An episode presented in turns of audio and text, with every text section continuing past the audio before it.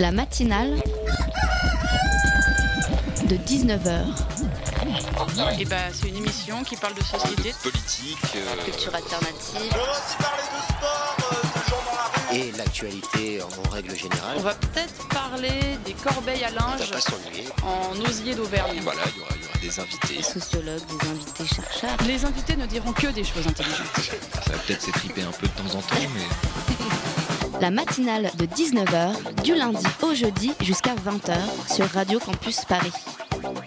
Nous sommes à 82 jours de la présidentielle et cette question ce soir, un simple citoyen hors des partis politiques peut-il un jour être élu président ou présidente de la République?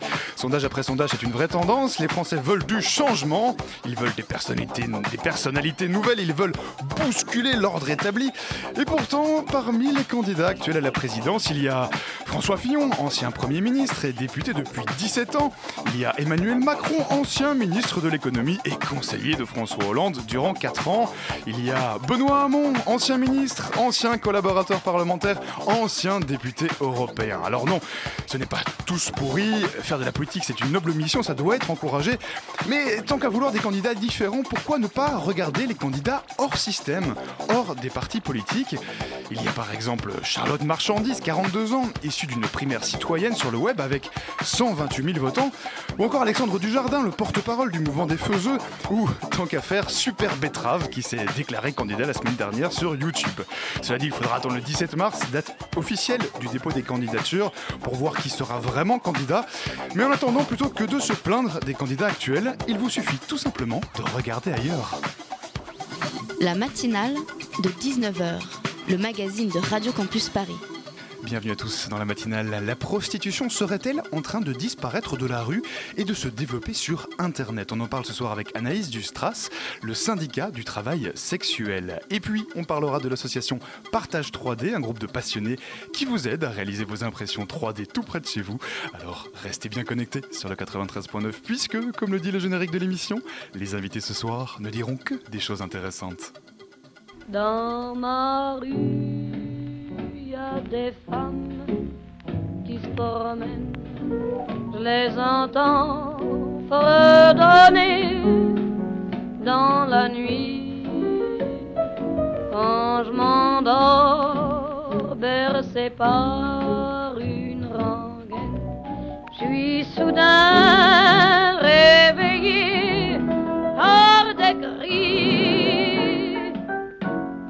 Des coups de sifflet, des pas qui traînent, qui vont et viennent, puis le silence qui me fait froid dans tout le cœur.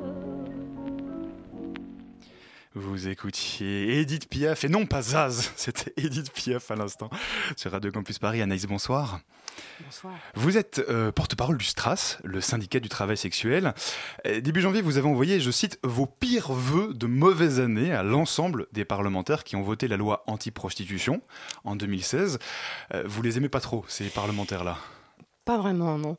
Euh, Pourquoi ça? Disons que depuis que cette loi a été votée, euh, les conditions de travail des travailleurs du sexe, d'une façon générale, quel que soit leur mode de, de travail, euh, ont vraiment, se sont vraiment détériorées.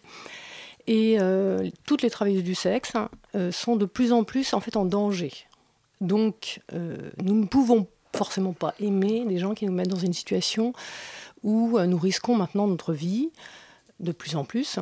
Euh, alors que nous avons lutté pendant des mois, voire des années, depuis qu'ils proposent cette loi, en expliquant que cette loi ne serait pas au bénéfice des travailleurs du sexe, ne les aiderait pas, mais qu'au contraire, euh, elle ne ferait que nous mettre de plus en plus dans une situation de danger. Mhm. Avec nous aussi en studio, Marion, de la rédaction de Radio Campus Paris. Bonsoir Marion. Bonsoir. Tu as relu la loi à fond, tu as lu surtout les articles sur le sujet, et tu as des questions pour notre invité.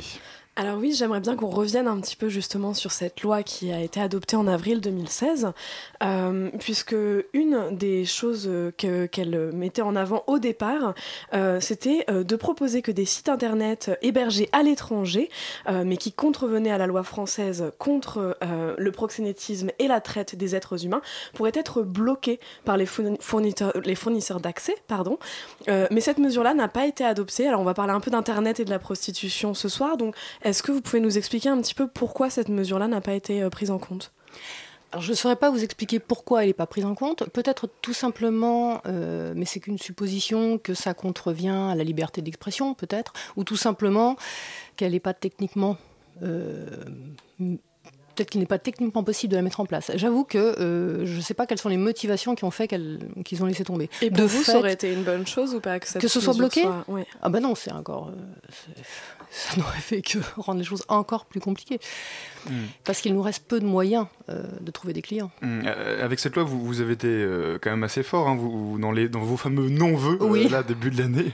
vous dites, je cite, vous avez, donc en vous adressant du coup aux politiques, vous avez pénalisé nos clients, vous nous avez précarisés, vous nous avez comme personne adulte dotée de libre arbitre et vous leur souhaitez de, perdre les prochaines élections.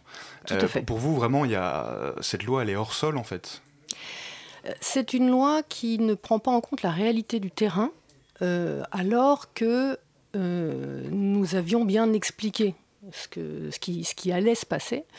Or, ils sont partis du principe que, comme nous étions travailleurs du sexe, nous ne savions pas. Nous, étions finalement pas majeurs au sens euh, juridique du terme, en fait. Donc oui, cette loi considère que nous sommes des enfants incapables de décider pour nous-mêmes, hein, euh, et le résultat aujourd'hui montre pourtant que nous avions raison et que la loi n'a fait que nous mettre dans une situation épouvantable. Et alors, quand vous dites ça, est-ce que vous faites référence à toutes les mesures ou principalement à celle qui a beaucoup fait parler l'an dernier, qui est la pénalisation des clients? Puisque je rappelle que selon la loi, normalement, un client euh, euh, qui, est, qui est pris, euh, entre guillemets, la main dans le sac peut avoir une amende de 1500 euros, voire de 3750 euros en cas de récidive. Est-ce que c'est principalement cette mesure-là qui vous... Je, précise juste donc que c'est la loi qui a été votée le, 6 avril 2016 hein, par l'Assemblée nationale. Tout à fait. La loi votée donc le 6 avril 2016, que l'on nomme aussi loi de pénalisation du client et dont la mesure principale, euh, enfin celle qui nous a fait le plus grand tort, c'est effectivement euh, cet article précis qui dit que tout client qui a recours à nos services peut euh, encourir une, amende de, donc de 1500 euros. passe devant un juge, puisqu'en fait, c'est en fait, il, risque une contravention de cinquième catégorie, et la contravention, elle est fixée lors, du passage devant le, devant le juge. Donc en fait, les clients, forcément, ont très peur, ne viennent plus ou beaucoup moins. Ceux qui viennent, euh, en tout cas dans la rue par exemple, sont des gens qui a priori euh, se moquent un peu de la loi, n'ont pas vraiment quelque chose à faire, donc n'ont pas non plus grand-chose à faire des travailleurs du sexe et sont prêts à être violents. Mm.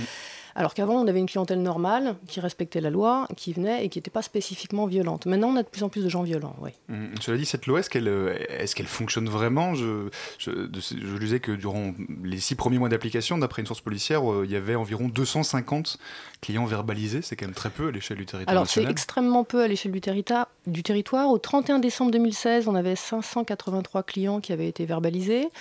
Euh, donc principalement dans des zones extérieures, donc par exemple les bois, euh, les rues. Euh, puisqu'il est, quasi, elle, n'est pas, vraiment appliquée cette très loi, peu, du coup. en fait, très peu. Très peu, mais les gens ont peur. Les clients ont peur, donc ne viennent plus. Mhm. Après, c'est vrai qu'il est, est très difficile d'appliquer cette loi. Dans les faits, c'est très difficile. Et et, justement, sur, les autres mesures, il y avait quand même des choses, notamment sur la sensibilisation des jeunes publics euh, euh, à la question d'achat d'actes sexuels. Euh, donc, quand même, une grosse partie dans cette loi sur la sensibilisation. Est-ce que pour vous, ça, c'est un plus? Est-ce est qu'il y a certains aspects de cette loi que vous défendez, en fait? En fait, aucun des aspects de cette loi euh, ne peut être défendu, puisque de toute façon, toutes les mesures qui étaient soi-disant au bénéfice euh, des travailleuses du sexe, par exemple, le parcours de sortie de la prostitution, à ce jour, il n'existe toujours pas. Ah, Donc, les clients sont toujours sont pénalisés depuis le départ de la loi. En revanche, aucune des autres mesures évoquées n'a été mise en place. Ce qui mm. prouve bien qu'en fait le législateur ne voulait juste que taper sur les doigts des gens, mais pour ce qui est de réellement aider, rien n'a été fait. Parce qu'à un moment, si on dit euh, aux prostituées euh, que, que, leurs clients vont être pénalisés, il faut bien les aider à se réinsérer dans la société, peut-être en trouvant un autre travail, en sortant de la prostitution. Ça, il n'y a aucun travaux là-dessus euh, à ce jour. Déjà, j'aimerais beaucoup, excusez-moi de vous reprendre, mais qu'on ne parle pas de prostituées, mais de travailleuses du sexe, parce que nous considérons vraiment notre activité comme étant un travail. Euh, ensuite, quand on nous dit qu'on veut nous réinsérer dans la société, ça me fait sourire parce que nous sommes très bien insérés dans la société. Nous avons une activité professionnelle, nous payons nos impôts, nous vivons normalement. Euh, on veut nous imposer de sortir d'une activité qui est la nôtre, sous prétexte qu'elle ne conviendrait pas à certaines personnes. Soit. Seulement, on ne nous demande pas si nous, on a envie de faire autre chose. Mhm. Et les moyens qu'on nous propose éventuellement sont tellement ridicules qu'il y a un moment, il faut juste arrêter. Mm. Alors du coup, euh, avec, euh, avec cette loi, vous l'avez dit, un certain contexte de peur euh, Mm. des, des deux côtés, hein, tant du côté des clients que du côté des travailleurs du sexe, euh, des travailleurs travailleuses du sexe d'ailleurs. Mhm. Du coup, un déplacement sur le web, c'est notamment au- aujourd'hui, je disais que 62% de la prostitution en France passait par Internet. Alors ce sont des chiffres de- Travail du sexe. Travail du sexe, merci. C'est les chiffres de l'association abolitionniste de- Mhm. qui s'appelle le, le, le NI. Ça vous surprend ça, ce que du coup ça se déplace sur Internet, si dire, que du coup on change simplement d'endroit Je suis pas étonnée du tout. Euh, on essaye, en fait, on essaye d'éradiquer une activité professionnelle, alors qu'on sait que de toute façon, c'est impossible à éradiquer. Les gens qui font cette activité le font pour tout un tas de raisons, mais c'est pas parce qu'on va leur dire demain d'arrêter qu'ils vont arrêter. Donc, ils vont trouver d'autres moyens de- d'exercer cette activité. Et ce qui se passe aujourd'hui, c'est qu'il y a ceux qui peuvent techniquement euh, passer sur le Internet. Et donc, ils vont sur Internet, mais ça implique qu'ils maîtrisent l'outil, qu'ils aient l'outil à disposition. Euh, ça implique euh, qu'ils aient certaines connaissances, euh, que ce soit informatique ou connaissances de langage. Quand on parle d'Internet, on parle de sites de petites annonces. De sites de, petites annonces, tout simplement. de réseaux Mais sociaux, Voilà, mais- de réseaux sociaux. Mais certains n'ont pas à disposition ni les outils informatiques qui leur permettent de le faire, ni les connaissances qui permettent de le faire et d'être op- Certains euh, sont beaucoup plus à l'aise aussi dans la rue. Donc, il y a aussi un déplacement important du travail du sexe de rue dans des zones extrêmement isolées où on ne les voit plus. Ce qui implique aussi qu'en cas d'agression, elles sont totalement euh, isolées et ça peut aller très loin et sans secours. Les associations ne les voient plus, ne savent plus où elles se trouvent.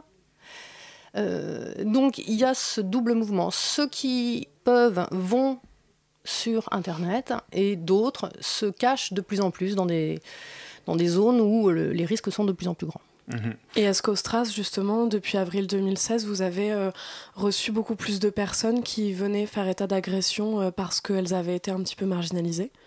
Euh, Oui, c'est flagrant en fait. Depuis, euh, depuis le passage de la loi, euh, on, on a vraiment noté une dégradation euh, assez épouvantable à la fois des conditions de travail et aussi euh, une dégradation euh, dans le sens où le, le rapport de force entre le client et le travailleur du sexe n'est plus le même. Donc il y a de plus en plus de clients qui demandent des choses qui sont potentiellement dangereuses comme des rapports non protégés. Mm. Donc il y a un double risque, à la fois le risque d'agression qui est devenu plus fort et le risque sanitaire qui devient de plus en plus fort, puisque à défaut de trouver des clients respectueux, certaines personnes se trouvent dans l'obligation d'accepter un client qui va lui imposer un rapport non protégé, parce qu'il faut quand même à la fin du mois payer euh, son loyer, etc. etc.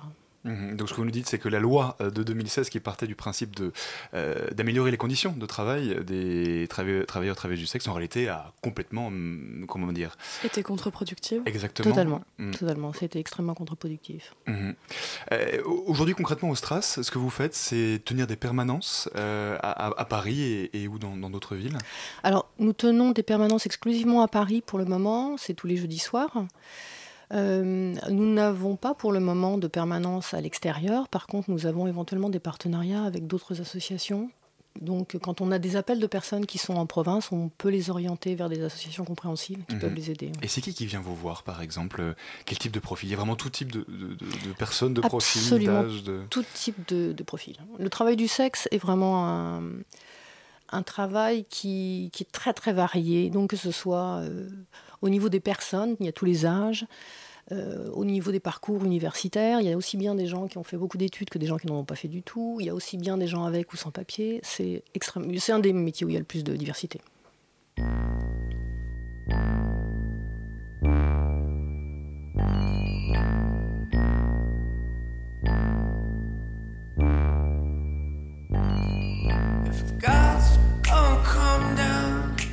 Better come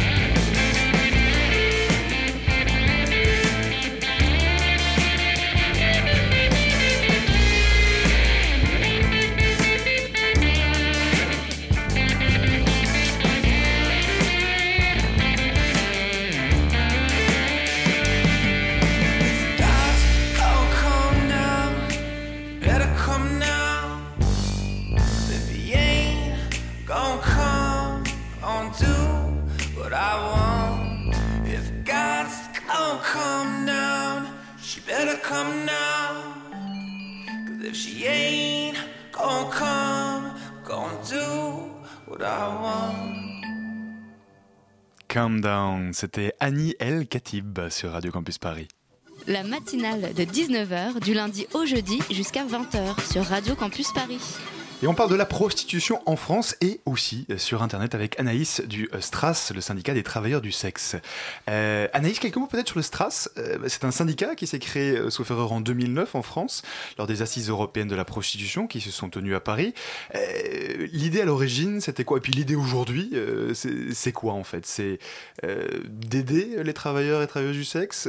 C'est de militer aussi pour l'amélioration de leurs conditions de travail? C'est un peu tout ça? Alors, le, le STRAS, donc syndicat du travail du sexe, effectivement a été créé en 2009. Alors, je vous parlerai pas de l'historique parce que je connais... Vous me disiez en antenne que vous Voilà. étiez arrivé après le début. Parce que, voilà, très honnêtement, je n'étais pas là au début, donc euh, je... Par contre, euh, à l'heure actuelle, son rôle, son ambition, son... c'est euh, effectivement faire reconnaître le travail du sexe comme étant une activité professionnelle et surtout essayer d'obtenir des droits euh, juridiques et de défendre les travailleurs du sexe dans toutes les situations possibles. Donc nous avons effectivement un service juridique, par exemple, qui, euh, qui s'occupe de différents cas, que ce soit de violence, mais ça peut être d'autres types de problèmes qui sont spécifiques aux travailleurs du sexe. Et donc, notre, euh, nous travaillons au quotidien, c'est pour faire reconnaître effectivement les droits des travailleurs du sexe, obtenir des. Hum, Je, je disais que votre, je disais que votre revendication principale, c'était l'application du droit commun Oui. à tout, à tout et toutes, à tous et toutes les travailleurs du sexe. Tout à fait, puisqu'en fait, ce que nous voudrions, c'est que toutes les lois qui sont spécifiques au travail du sexe soient abrogées. C'est-à-dire, par exemple, la loi qui, définit le proxénétisme. Pour une raison simple, on n'a pas besoin de cette loi pour euh, lutter contre, euh, contre le proxénétisme, tout simplement parce que le proxénétisme. En fait, ce qui se passe pour comprendre le souci, je m'excuse parce que c'est pas toujours facile pour moi, c'est ma première radio. Non, mais Donc- on a le temps, on est sur Radio Campus Donc en fait, le proxénétisme, euh, selon la loi française, c'est toute aide à une personne qui, trava- qui, qui effectue un travail sexuel euh, est considéré comme du proxénétisme. Donc par exemple, quelqu'un qui vous prête un appartement et vous travaillez dedans, même s'il ne sait pas que vous travaillez dedans, Mhm. il peut être condamné pour proxénétisme. Quelqu'un qui donne un conseil dans- en matière de travail du sexe, même si c'est pour vous protéger, c'est considéré comme du proxénétisme. Or, euh, on va nous dire oui, mais on a besoin de punir les gens qui euh, utilisent des femmes, les font travailler, Hmm. prennent tout leur argent. Oui, mais ça, c'est du- hmm. ce qui existe aussi, on ne va pas le nier.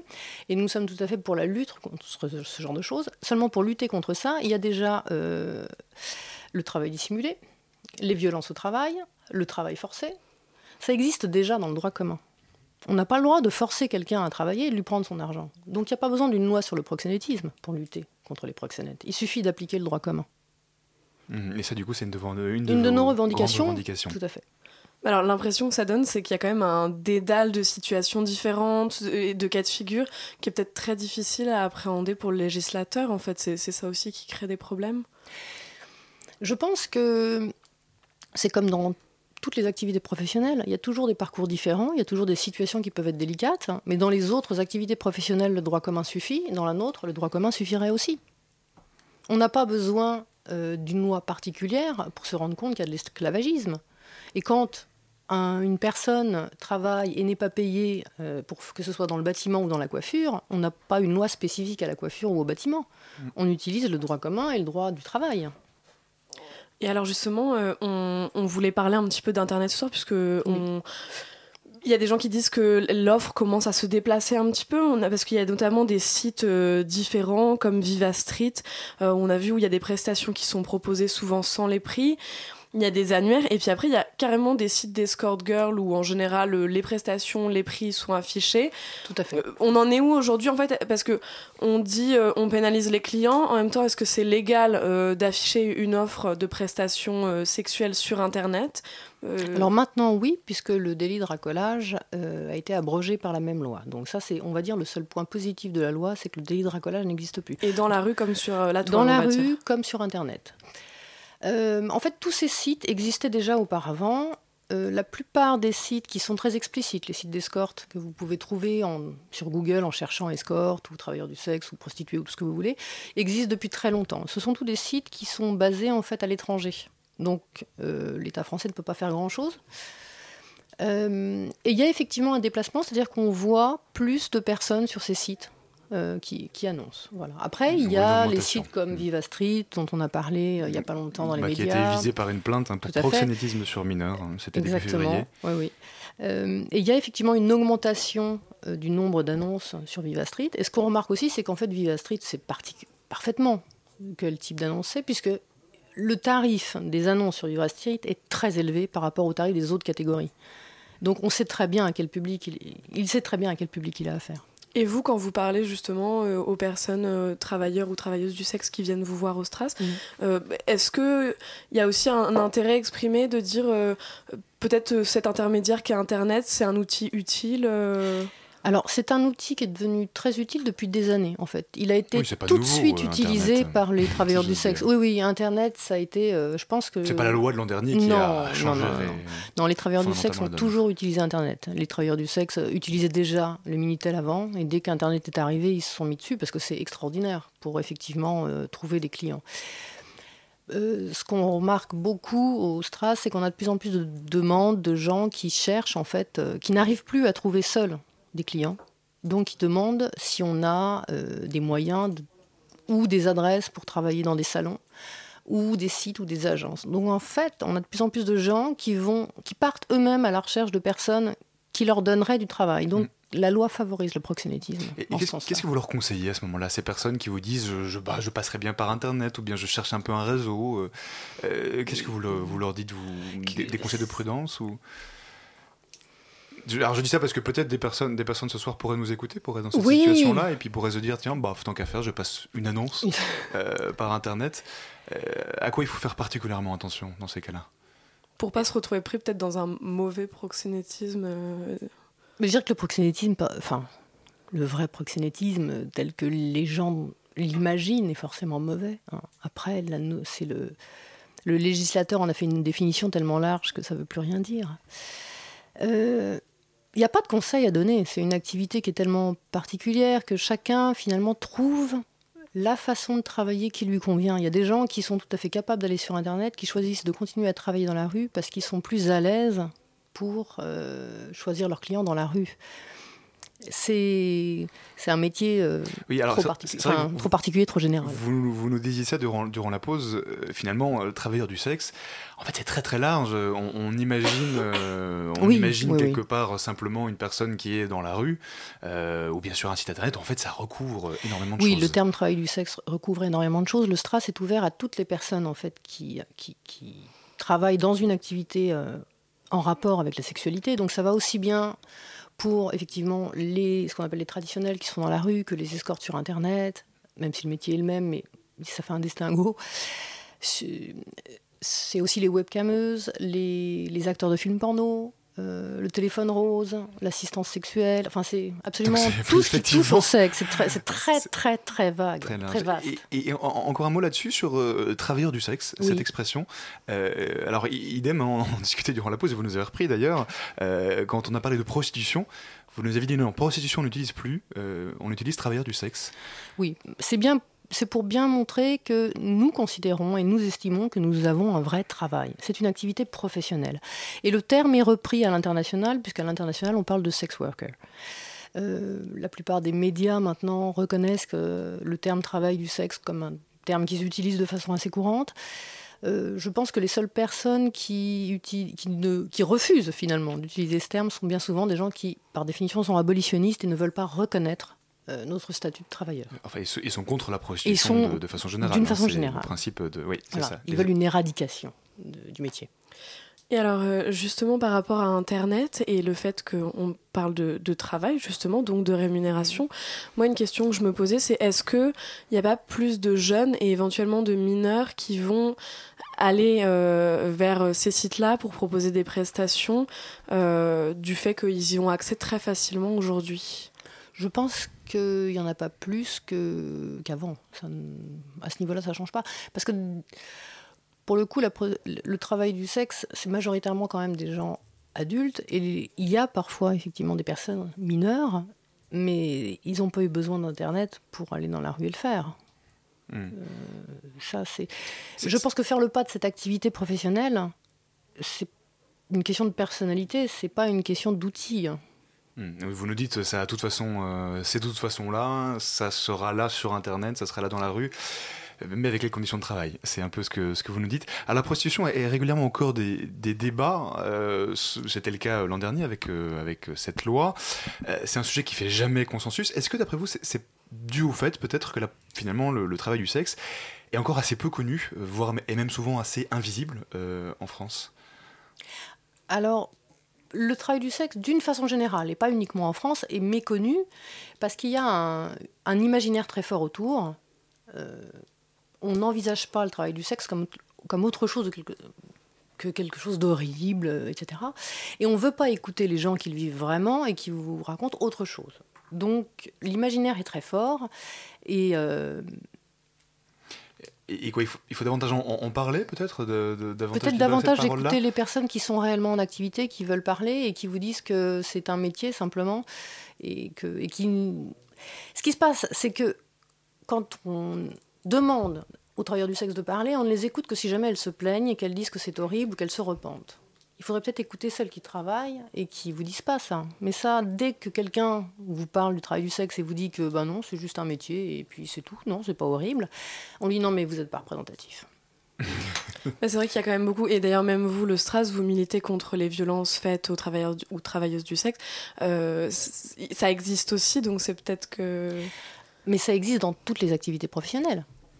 Et ça existe, de toute façon, on militera toujours contre toutes les formes de violence, d'une façon générale. Euh, avec cette loi, il y en a de plus en plus. Mhm. Donc cette loi, elle est juste épouvantable pour nous. Mhm. Et donc du coup, vous avez souhaité une très mauvaise année à tous ceux, à tous ceux qui l'ont euh, voté. Euh, bah, merci beaucoup Anaïs d'être venue ce soir euh, nous parler boulot du coup. Oui. Et puis bah, bonne année quand même à vous, hein, même si on est déjà un petit peu en retard. Merci, Merci. beaucoup.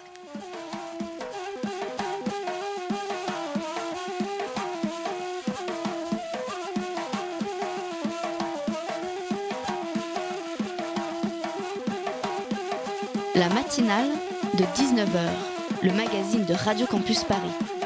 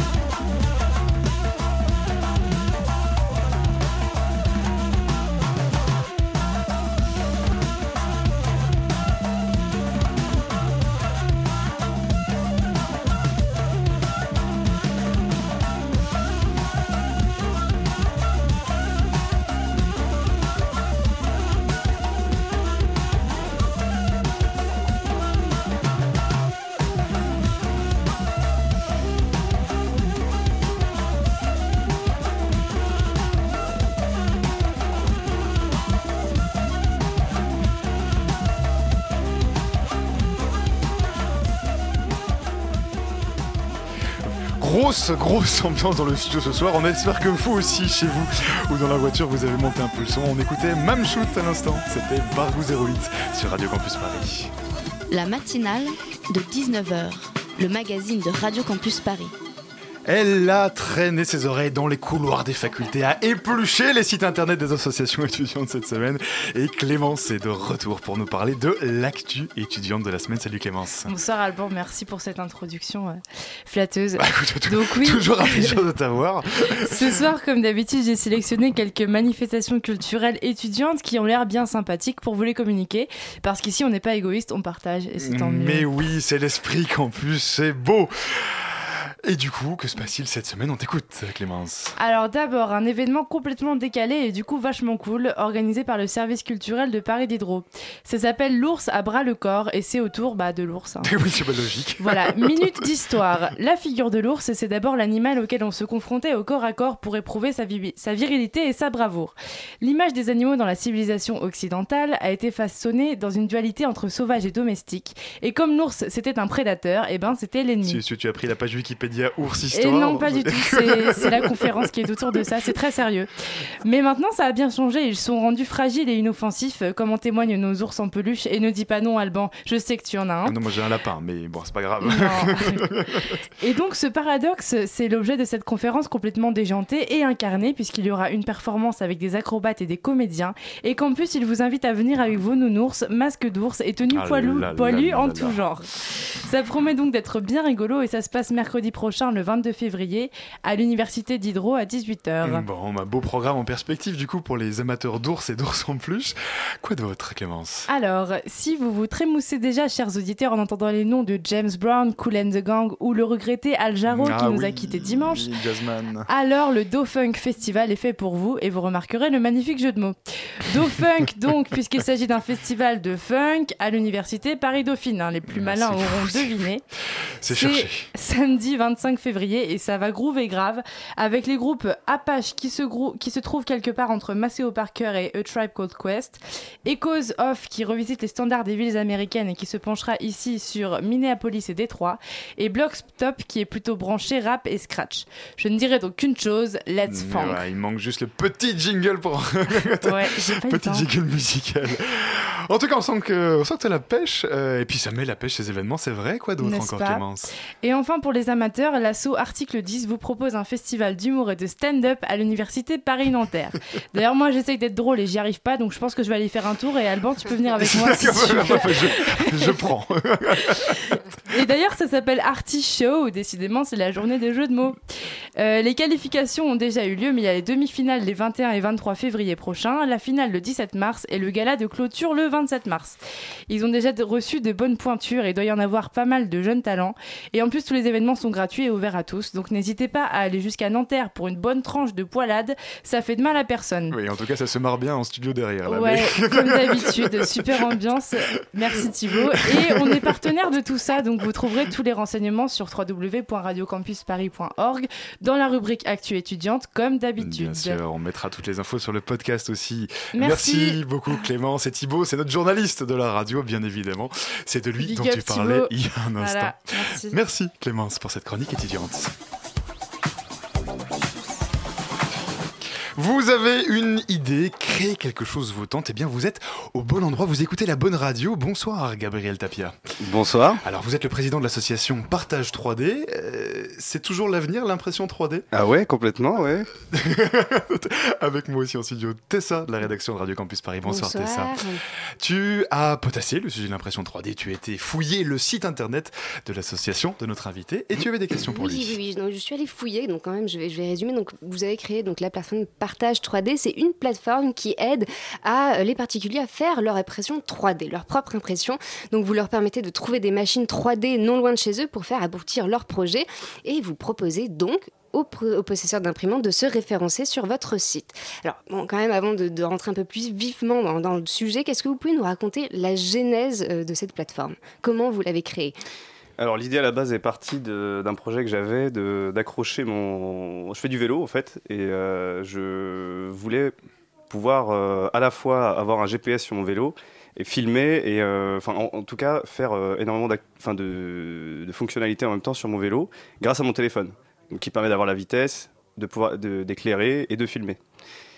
Et en fait, euh, juste avec une coque imprimée en 3D, euh, je réglais tous mes problèmes en même temps. Donc j'ai- eu besoin d'imprimer cette coque et je l'ai modélisée sur mon ordinateur et en fait, je me suis rendu compte que personne n'était euh, capable de me l'imprimer. Donc j'ai sonné un peu à toutes les portes. Euh, j'ai un peu forcé le, le passage euh, auprès d'une école de design qui a finalement euh, accepté de me prêter son imprimante. Et après, je me suis dit, bon, bah, c'est quand même dommage que quand on a des projets, on puisse pas imprimer soi-même son, son plan juste parce qu'il y a un voisin à côté qui a, qui a peut-être une imprimante et que, que je ne le connais pas. Hum, Et parce que quoi, ça coûte trop cher une imprimante 3D C'est trop compliqué à trouver? Alors en fait ça ça dépend. Le prix d'une imprimante est vraiment très très variable. Ça ça dépend ce que vous voulez imprimer avec. Ça dépend euh, la matière qui est imprimée. Ça dépend d'énormément de de, de- de choses à prendre en compte avant de lancer son projet. Et donc euh, il y a les imprimantes aujourd'hui que vous pouvez acheter. euh, ça, ça descend dans les 100 euros actuellement là. Euh, donc ça, il faut les fabriquer soi-même et c'est euh, vraiment euh, un projet euh, qu'il faut qu'il faut gérer soi-même. Donc, avant d'imprimer le, avant d'imprimer l'objet pour le faire soi-même, il faut monter Exactement, exactement. faire Il y a d'ailleurs, quoi. il y a d'ailleurs, il y a d'ailleurs des projets qui se lancent comme ça, notamment le projet RepRap qui consiste à hum, mettre en open source des pièces d'imprimante 3D qui servent à imprimer d'autres imprimantes 3D. Mhm. Et d'ailleurs, il y, a des- il y a des personnes qui sur partage3d.fr sont venues pour imprimer leur imprimante. Alors, moi, quand même, j'ai une question un peu basique, parce que ça peut être un peu flou quand même, ces histoires d'imprimante 3D. Ouais, est-ce, que, est-ce que vous pouvez nous expliquer comment ça fonctionne, une imprimante 3D Qu'est-ce qu'il faut? Est-ce que, que- Qu'est-ce que c'est? À quoi ça sert? Euh, Quelle matière vous utilisez? Alors, euh, en fait, c'est l'impression 3D, c'est une façon détournée de qualifier ce qu'on appelle la fabrication additive. C'est-à-dire qu'on- Ah, ça m'aide, ça y est, c'est bon, je suis éclairée là. Ça y est. Donc, alors, alors, je, je- je reprends. Donc, en fait, la fabrication addi- additive, ça, ça consiste à superposer des couches pour obtenir à la fin un objet en volume. Donc, pourquoi on appelle ça l'impression 3D C'est parce que finalement, quand on imprime en 2D, on envoie une couche d'encre sur une page, donc il y a une seule couche. Et en fait, quand on multiplie ces couches et que ces couches ont du volume, ça donne euh, naissance à un objet qui a une réelle forme euh, tridimensionnelle. D'accord. Alors, je sais, je sais pas si c'est plus clair comme ça, mais je, peux- je pourrais vous montrer. euh, Ah, alors, alors vous, vous dites, c'est notamment sur votre site web hein, de votre association, et on va y revenir, mais que pour imprimante 3D, il suffit juste euh, d'avoir un plan 3D. Alors pareil, euh, même question, ça ressemble à quoi un, un plan 3D Alors, euh, actuellement, il y, a un- format de plan 3D qui s'appelle le format .stl. Donc, en fait, on pourrait euh, faire le, lien avec le .pdf. Finalement, c'est à peu près la même chose, sauf que STL, ça veut dire stéréolithographie. Et ce, format est un format universel qui peut être envoyé, euh, qui peut être généré par à peu près n'importe quel logiciel d'impression de modélisation 3D et qui peut être euh, accepté par toutes les imprimantes 3D. Et justement, ce logiciel 3D, est-ce qu'il est payant ou est-ce que, est-ce que tout le monde peut avoir accès à ce genre de logiciel ou, euh, Alors, il n'y en, a pas- il n'y en a pas qu'un, il y en a plein, et il y en a qui sont gratuits, très faciles euh, d'usage. Et après, bon, ça dépend, parce que, encore une fois, si on cherche à imprimer un modèle, un visage, quelque chose de, de, de- qui ressemble vraiment à la réalité, à la, à la nature, ou, enfin, à, à des une prestation d'art presque. Là, il faut des logiciels qui sont vraiment très très évolués Oui, et qui on sont euh, très, très compliqués. En revanche, si vous voulez fabriquer une coque, une coque de, de téléphone, comme je disais tout à l'heure, ou, ou euh, un boîtier, ou tout ce que vous pouvez imaginer, c'est très simple de- d'utiliser des logiciels gratuits qui permettent de le faire et ça, ça, ça- ça- c'est à la portée de tout le monde. C'est vraiment à la portée tout de le monde peut le faire. Alors cela dit, vous, votre association, donc euh, Partage 3D, alors vous n'imprimez pas euh, directement pour, pour les gens, si j'ai bien compris, mais en fait vous mettez en contact les personnes qui ont une imprimante 3D, c'est bien ça? Exactement. Donc en fait concrètement, c'est quoi? J'ai une imprimante 3D, je m'inscris sur le site. Et après, vous mettez ceux qui cherchent et ceux qui ont une imprimante. C'est ça. Je fais ça. des grands gestes dans le studio. c'est ça, c'est ça, euh, c'est ça. C'est, euh, c'est- si vous voulez, c'est un petit peu comme euh, un site de petites annonces où un propriétaire d'imprimante 3D va publier son imprimante qui va rester de façon déterminée tant qu'il la modifie pas. Et tous les, tous les, toutes les personnes qui auront besoin de le contacter le verront et lui enverront un message avec un plan Et euh, après, la transaction se fait entre les, les deux particuliers. Bah, justement, la question, qu- combien ça coûte à peu près? J'imagine que ça doit ch- changer en fonction du, du projet, de la grosseur de l'objet, de la, de la finesse, mais à peu près une tranche de combien ça coûterait? Alors, euh, sur Partage 3D, on a pris le parti de ne pas euh, imposer de prix et euh, de, laisser, de laisser le choix au, au maker, donc au propriétaire d'imprimante, de définir lui-même son prix. Oui, parce que c'est pas gratuit, c'est ça qu'il faut préciser, c'est-à-dire que ça a un coût évidemment pour la personne qui imprime. Donc du coup, en fait, il y a quand même une transaction. Euh, Oui, alors il y a un coût, il y a un coût, c'est vrai, mais euh, c'est- en fait, si on regarde au, au- le prix de la matière imprimée en 3D, c'est vraiment minime comme prix, parce que pour vous donner un ordre d'idée, pour avoir une idée, oui. l'impression d'une coque euh, de, de téléphone, donc euh, un Celle truc, de- un celle que truc- tu- celle que vous ah, avez imprimée à l'époque, euh, voilà. pour le vélo. Ah, On en revient à l'histoire. Voilà, ouais, un truc, un, truc tout basique comme ça, ça coûte en matière, euh, donc ça s'appelle de, de l'ABS. euh, ou du PLA, enfin bon, il y a différentes matières, mais en général, c'est entre, ça coûte dans les 20 centimes d'imprimer une euh, coque euh, de téléphone. Ce qui revient à pas du tout. Donc euh, finalement, comment, euh, comment est-ce qu'on peut tirer de la rentabilité de, de, de ça? Parce que le- la personne qui, qui, qui rend son service a quand même envie de finalement euh, ne pas euh, passer des heures et des heures à modéliser, à imprimer le modèle de quelqu'un. parce que ça prend du temps par contre. Donc, en donc 3D. il choisit finalement, il choisit son prix. Il dit euh, bon bah voilà pour cette pièce là, pour le au total, euh, je vous fais 10 euros, 20 euros, euh, voilà. Mhm. Et le but étant euh, que, que les prix restent euh, restent abordables parce que de toute façon c'est pas cher. euh, et, euh, et d'arranger en fait le, le- la, de- la demande et le quoi. Et de mettre les deux gens en contact.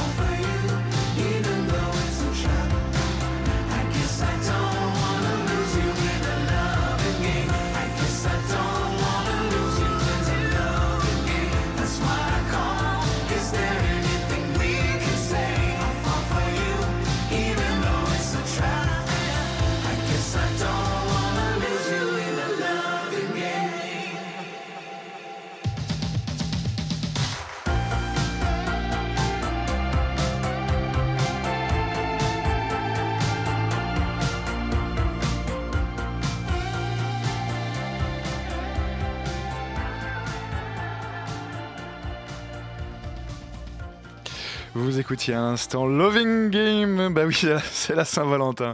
Je voulais pas le dire, mais voilà, je suis obligé, c'est sur mes fiches. Vous écoutiez Loving Game de Peter Peter sur Radio Campus Paris. La matinale de 19h sur Radio Campus Paris. On est toujours, on est toujours avec Gabriel Tapia de l'association Partage 3D. On parle avec lui d'impression 3D et d'échanges entre particuliers. Alors du coup, oui, euh, on parlait donc tout à l'heure d'impression 3D. Et alors, moi j'ai encore une question un peu plus pragmatique. Euh, donc j'ai vu sur votre site qu'il n'y a pas seulement l'imprimante 3D, il y a aussi le scanner 3D, la machine CNC. Mais qu'est-ce que c'est que, toutes ces machines? Quelle est la différence entre, entre tout ça? Quel processus y a-t-il euh, dans la construction d'un objet? Alors, tous ces, tous ces objets, en fait, tout, ce matériel, c'est ce qu'on appelle le matériel de fabrication numérique. Donc, c'est tout ce qui est assisté par un ordinateur. Donc, à l'origine, on part d'un plan et on l'envoie à une machine qui euh, construit, en- qui construit le, plan qu'on a modélisé en 3D s- en, physique. Et donc, euh, la machine CNC fait ça. Et euh, la découpeuse laser fait ça, mais c'est un peu une autre façon euh, que euh, l'impression additive, l'impression euh, 3D. D'accord. Donc différents processus, mais bon, on fait quand même de l'impression. Finalement, 3D. finalement ça, ça- tout ça, ça permet de construire des, euh, de construire des objets. Et euh, donc, euh, la découpeuse laser permet de cou- découper du bois d'une certaine forme, et ensuite on peut le plier, et ça, ça, ça peut créer des boîtes, des, toutes sortes de, toutes sortes d'objets, euh, toutes sortes d'objets. La, machine CNC va plutôt euh, en fait euh, prendre un bloc dans lequel on va soustraire de la matière cette fois et pas ajouter de la matière. Donc on prend un bloc et dans, lequel on creuse et on, génère, enfin on, sculpte finalement quelque chose. Euh, et le scanner 3D, alors ça c'est un objet euh, qui est merveilleux parce que Ah, c'est le top du top. on est monté en grade progressivement. En fait, ça, ça permet de, de- de reproduire un objet qui existe déjà. Donc, euh, on prend euh, par exemple un. Donc le- pas, là, j'ai un gobelet devant moi. voilà, donc, le gobelet en plastique, Un gobelet, je veux le reproduire, je le, je le- je le mets dans mon scanner 3D. Il le scanne et après j'ai un plan et après je, je l'envoie à mon imprimante et je reproduis le, le, le gobelet. Et je refais un gobelet. Oui, effectivement, là on Et est. ça, euh, ça peut être fait avec n'importe quoi. euh, ça- ça- C'est ça qui est, ça qui est génial. je- je- même, euh, même ma main. euh, Ouais, ouais, ouais, par exemple, par Parce que du coup, les prothèses, c'est aussi une des applications de la. Enfin, une des applications potentielles de la 3D. Oui, oui, oui, complètement. Donc on pourrait faire, on pourrait scanner sa main gauche, la, lui faire un effet miroir et avoir une main droite. Mais est-ce que du coup ça a les mêmes fonctionnalités qu'une prothèse Est-ce que parce que j'imagine que ça doit être moins sensible ou non, doit y avoir euh, Non, alors là, je, je peux pas répondre directement parce qu'il faudrait que je sois. enfin, c'est- de l'ordre de la médecine. Je, je sais pas dire si euh, exactement comment ça fonctionne, mais il y, a, il y a eu différents projets qui ont été faits. euh, sur la, la fabrication de prothèses à partir d'imprimantes 3D, justement parce qu'on est capable de euh, produire euh, à l'individu et euh, en fonction de la taille des, des, des membres de la personne, enfin, de, de, de produire des, des, des prothèses qui sont toujours à la bonne taille en fonction de l'âge et, de, et des caractéristiques de, de la personne en question. Gabriel Tapia, votre association donc s'appelle Partage 3D. Euh, C'est un site internet hein, qui met en relation les gens qui ont une imprimante 3D et les gens qui n'en ont pas ou qui ont un projet. Aujourd'hui, il y a combien de personnes euh, qui sont sur cette plateforme, sur ce site internet?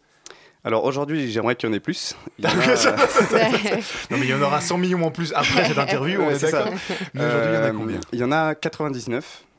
En fait, il y a 99 personnes qui ont publié leur imprimante 3D euh, en France. La majorité sont, sont en Ile-de-France. Mais euh, l'idée que ça, ça augmente, euh, ça, aug- ça augmente.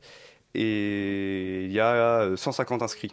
D'accord, vous Qui prenez sont- pas de commission pas- au passage sur le site internet Non, il n'y a aucune commission. C'est a- juste mis à disposition des personnes qui, qui peuvent passer. Voilà, l'arrangement se fait entre les particuliers. Alors moi j'ai vu que vous étiez partenaire du Sumo Robot 2007. Sumobot. Hein ah, su- oh, je suis désolée. Ouais. Alors ça se déroule le 25 février, c'est des combats de robots.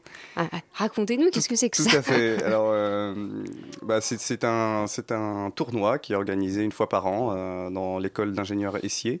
Et euh, en fait, c'est des robots qui s'affrontent. Euh, les élèves fabriquent leurs robots. Et euh, d'ailleurs, en fait, sont des élèves, mais c'est pas forcément. Ça peut être des gens qui viennent de n'importe où, qui mettent leurs robots sur un ring.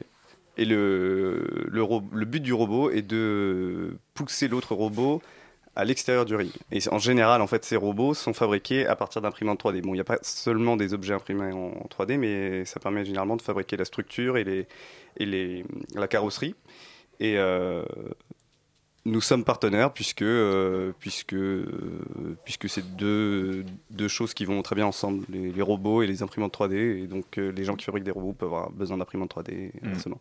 Une dernière chose, Gabriel, est-ce que vous êtes un, un maker Euh, On entend souvent ce terme hein, quand on parle euh, d'imprimante 3D. Ça, c'est quelque chose que vous revendiquez euh, Le do-it-yourself, euh, le- ce genre de, de Alors, choses euh, Rapidement. je, je pense que euh, oui, oui, je, je suis un maker, étant donné que j'ai fabriqué différents, enfin j'ai eu différents projets où j'ai fabriqué des objets. Donc, euh, je citais mon ma coque de téléphone, mais j'ai aussi euh, fait des, euh, des objets pour tenir mon, mon ordinateur, enfin des, D'accord, des- donc, des vous tas êtes, de- donc vous êtes un maker et vous faisiez par vous-même euh, un do it, euh, do it yourself. Je rappelle le nom de votre plateforme. Euh, donc ça s'appelle, l'association s'appelle Partage 3D.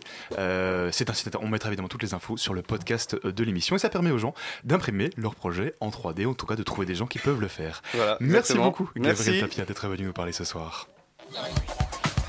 La matinale de 19h, le magazine de Radio Campus Paris. Du lundi au jeudi jusqu'à 20h. Il a parcouru tous les couloirs de l'Assemblée nationale, est passé dans le caniveau de la République pour écouter les derniers ragots. Et Thibaut vient de nous rejoindre ce soir pour la chronique politique. Bonsoir Thibaut. Bonsoir Alban, Alors, exactement. Et ce soir, pas de remake d'émission de télé, tu nous emmènes au cinéma si j'ai bien compris. Exactement, on prend les popcorn et je vous propose cette semaine un film d'une rare intensité qui sortira le 7 mai prochain. Après cinq ans, ils reviennent. La France est devenue une terre nouvelle. Exit Hollande et Sarkozy. Pourtant, le politique circus est de retour.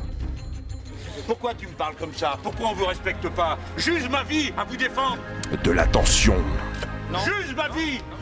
Et quand on vote contre les directives européennes. Pourquoi personne nous filme là quand vous vous énervez? Tu es mon ennemi, c'est ça? C'est ça que tu veux? Ils devront se méfier. Alors va voir les mecs de droite, c'est eux qui vous ont mis dans la merde C'est le PS qui vous a mis dans la merde Oui, m'éclaboussez De gauche, de droite, le combat a déjà commencé. Ils n'ont qu'un seul objectif, trouver le Graal pour atteindre le pouvoir. À trois mois de l'élection présidentielle, comme par hasard, on construit un scandale. À travers Pénélope, on cherche à me casser. Moi, moi, je n'ai peur de rien. J'ai le cuir solide. Si on veut m'attaquer, qu'on m'attaque droit dans les yeux, mais qu'on laisse ma femme en dehors de ce débat politique. De l'action et des révélations. Pénélope Fillon va répondre à la question que tout le monde se pose. Je n'ai jamais été son assistante ou quoi que ce soit de ce genre. Des larmes et de Devant l'amour. 15 000 témoins, je veux dire à Pénélope que je l'aime et que je ne pardonnerai jamais à ceux qui ont choisi de nous jeter au loup. Ils vont devoir combattre. Pour gagner, ils vont tout donner. Jusqu'à leur corde vocale. Je le porterai jusqu'au bout. Mais maintenant, votre responsabilité, c'est d'aller partout en France pour le porter et pour gagner. Ce que je veux, c'est que vous, partout, vous alliez le faire gagner parce que c'est notre projet. Vive la République Vive la France Pour atteindre leurs objectifs, certains vont même devoir s'unir. Le rassemblement, ça ne commence pas par le fait d'exiger des têtes.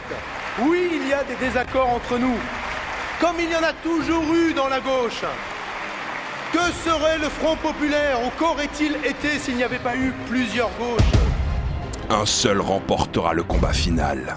Emmanuel Macron, Jean-Luc Mélenchon, François Fillon, Benoît Hamon, Marine Le Pen. Présidentielle 2017. Le 7 mai sur vos écrans. Et pendant ce temps-là, grosse ambiance dans le studio. C'est- Elle fait peur ta bonne annonce. hein. Et pendant ce temps-là, que se passe-t-il dans l'actualité politique? Eh bien, pendant ce temps-là, une nouvelle série débarque sur TF1, c'est Jean-Luc Ange Gardien.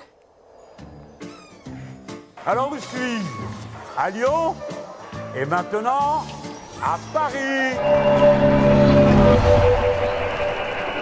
Pendant ce temps-là, Louis Alliot reprend Camélia Jordana. Marine Le Pen, le Front National est condamné pour des emplois fictifs au Parlement européen. Une affaire qui vous concerne. Non, non, non, non, non, non, non, non, non. Pendant ce temps-là, François Fillon se lance dans la comédie. C'était une erreur. Je le regrette profondément et je présente mes excuses aux Français. Plan B, on a vu qu'il n'y en avait pas. Je crois qu'un de mes amis a utilisé une belle formule. Plan B, c'est plan B Résina. Nous n'avons qu'un seul compte au Crédit Agricole de Sablé-sur-Sarthe. Pendant ce temps-là, François Bayrou. Pardon. Pardon, pardon. Pendant ce temps-là, François Bayrou.